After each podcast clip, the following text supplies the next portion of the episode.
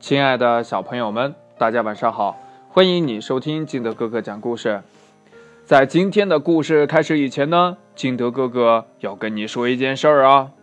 昨天我们在节目里啊，什么故事呢？我想一想。对了，狐狸吃亏。在这个故事里呀，金德哥哥读错一个字，你听出来是哪个了吗？哼哼，认真听故事的你肯定发现了。对。什么山栏呀？明明是栅栏。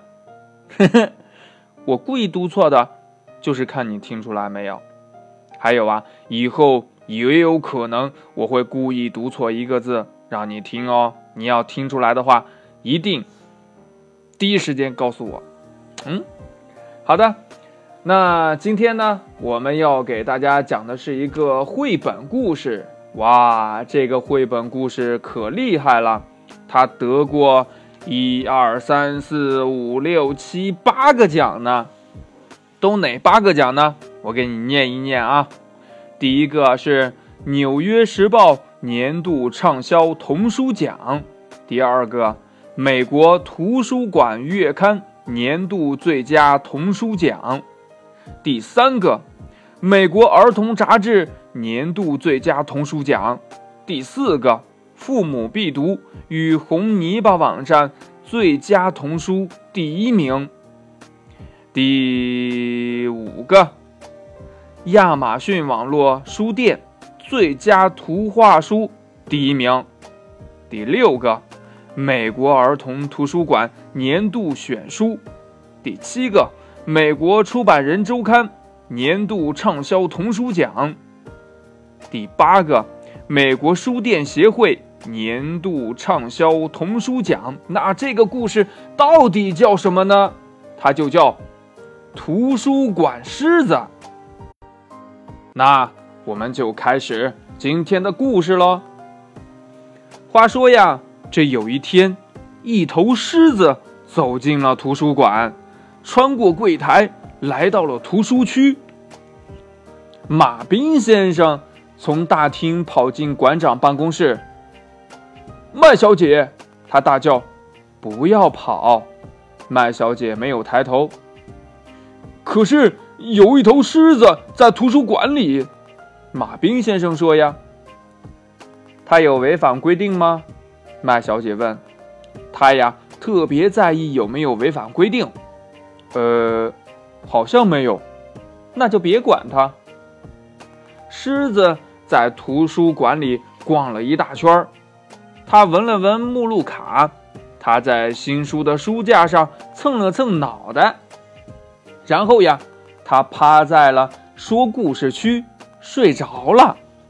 大家都不知道该怎么办，因为图书馆没有任何和狮子有关的规定呀。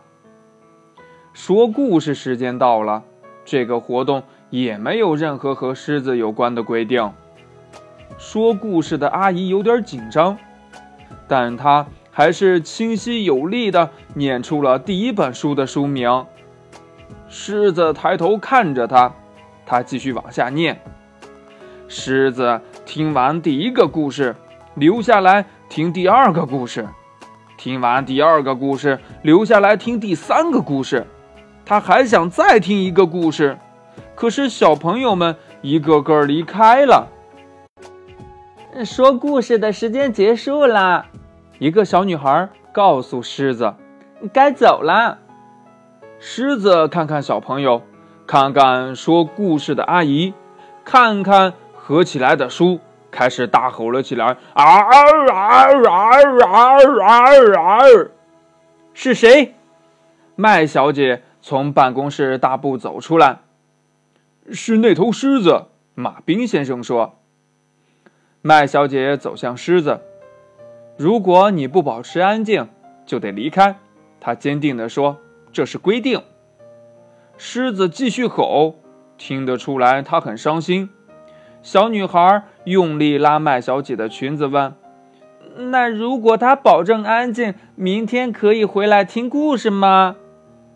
狮子不吼了，他看着麦小姐，麦小姐也看着他。可以，一只安静守规矩的狮子明天当然可以回来听故事。耶！孩子们欢呼起来。第二天呀，狮子又来到了图书馆。你来早了，麦小姐说。三点才开始讲故事。狮子呀不肯走。好吧，麦小姐说。我派些工作给你。他请狮子用尾巴拂去百科全书上的灰尘，直到说故事活动开始。隔一天呢，狮子又早到了。这次呢，麦小姐请他帮忙舔所有借书逾期通知的信封。后来呀，不用别人交代，狮子会主动做事情。他拂去百科全书上的灰尘，舔信封，让小朋友站在他背上拿最上层的书，然后他趴在说故事区的角落等着听故事。起初呀，图书馆里的人看到狮子会紧张，但没过多久，他们就习惯了身旁有一头狮子走来走去。狮子在图书馆适应得很好。它走路很小声，尽管呀，它的脚很大。听故事的时候，孩子们把它当成舒服的靠垫儿。在图书馆里，再也不吼叫了。大家都说，这头狮子真好。遇见它时，大家会拍拍它柔软的头。要是没有它，真不知道该怎么办。马彬先生听到这句话，皱起眉头。他觉得狮子还没来的时候，他们也过得很好呀，根本就不需要什么狮子。他认为狮子不懂规矩，图书馆里不该有狮子。这有一天呢，狮子掸完所有百科全书上的灰尘，舔完所有信封，帮完所有小朋友后，说故事时间还有好一阵子才开始。他来到馆长办公室，想找些事情做。嗨，狮子，麦小姐说：“我从书架上拿一本书给你，请你帮我把它放回图书区。”麦小姐站在凳子上，但是那本书放得太高了。她踮着脚，伸长手臂，快要……嗯，拿到了。麦小姐用力伸手，哎呦！麦小姐叫了一声，倒在地上，爬不起来。约一分钟后，他大喊：“马彬先生，马彬先生！”马彬先生在大厅柜台呢，根本听不见。狮子，麦小姐说：“请你叫马彬先生来。”狮子跑进大厅，不要跑！麦小姐在后面喊。狮子。把两只巨大的前掌搭在柜台上，盯着马彬先生看。走开，狮子！马彬先生说：“我很忙。”狮子低声吼叫，他用鼻子指向麦小姐的办公室。马彬先生还是不理他。狮子实在没招了，只好盯着马彬先生的眼睛，张大嘴巴。吼出平生最响亮的声音啊！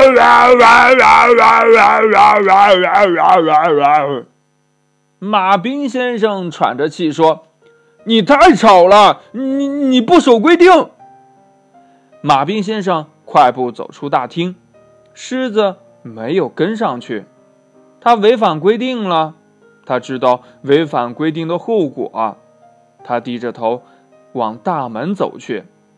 马彬先生没有注意到狮子走了，麦小姐，他边走边叫：“狮子违反规定了！狮子违反规定了！”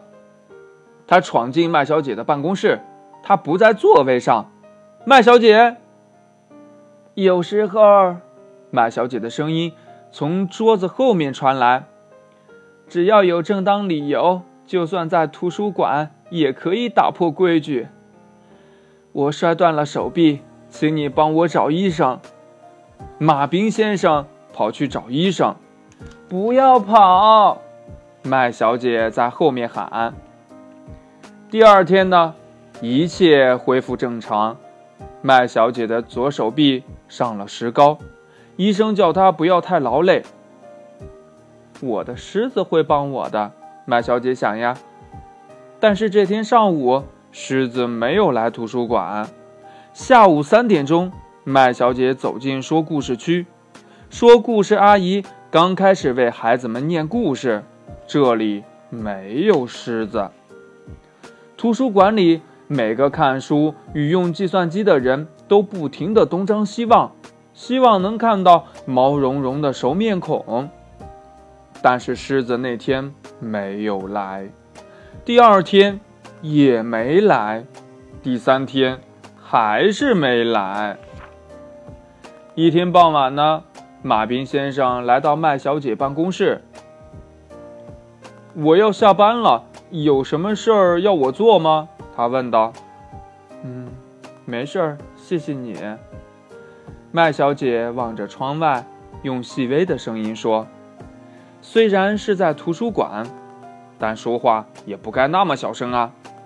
马彬先生皱着眉头走开。他想呀，说不定我可以为麦小姐做一件事儿。马彬先生走出图书馆，但是没有回家。他四处寻找，检查车子下面，检查树丛后面，检查后院、垃圾桶、树屋。他转了一大圈儿，最后回到图书馆。狮子坐在图书馆门口，透过玻璃往馆内看。“嗨，狮子！”马彬先生站在狮子背后说。狮子没有回头。“我想告诉你，我们有一条新规定。”马彬先生说，“只要有正当的理由，比如为了帮助受伤的朋友。”在图书馆可以吼叫。狮子的耳朵抽动了一下，他回头一看，可是马彬先生已经走了。第二天，马彬先生走进麦小姐办公室。马彬先生，有什么事儿吗？麦小姐的声音有气无力。我想告诉你，马彬先生说，有一头狮子在图书馆里。麦小姐。从椅子上跳起来，跑向大厅。马彬先生笑了，他在后面喊：“不要跑！”麦小姐没有理他。狮子呀，终于又回到了图书馆，大家都特别的开心。其实呀，必要的时候，就算在图书馆里，也可以打破规矩。你说呢？好了，亲爱的小朋友们。故事已经讲完了，听了这个故事，你有什么想法？可以跟你的爸爸妈妈还有你的好朋友相互交流一下。喜欢听金德哥哥讲故事的，欢迎你下载喜马拉雅，关注金德哥哥。同样呢，你也可以添加我的个人微信号码幺三三三零五七八五六八来关注我故事的更新。亲爱的小朋友们，啊，今天的故事就到这里了，明天见，拜拜。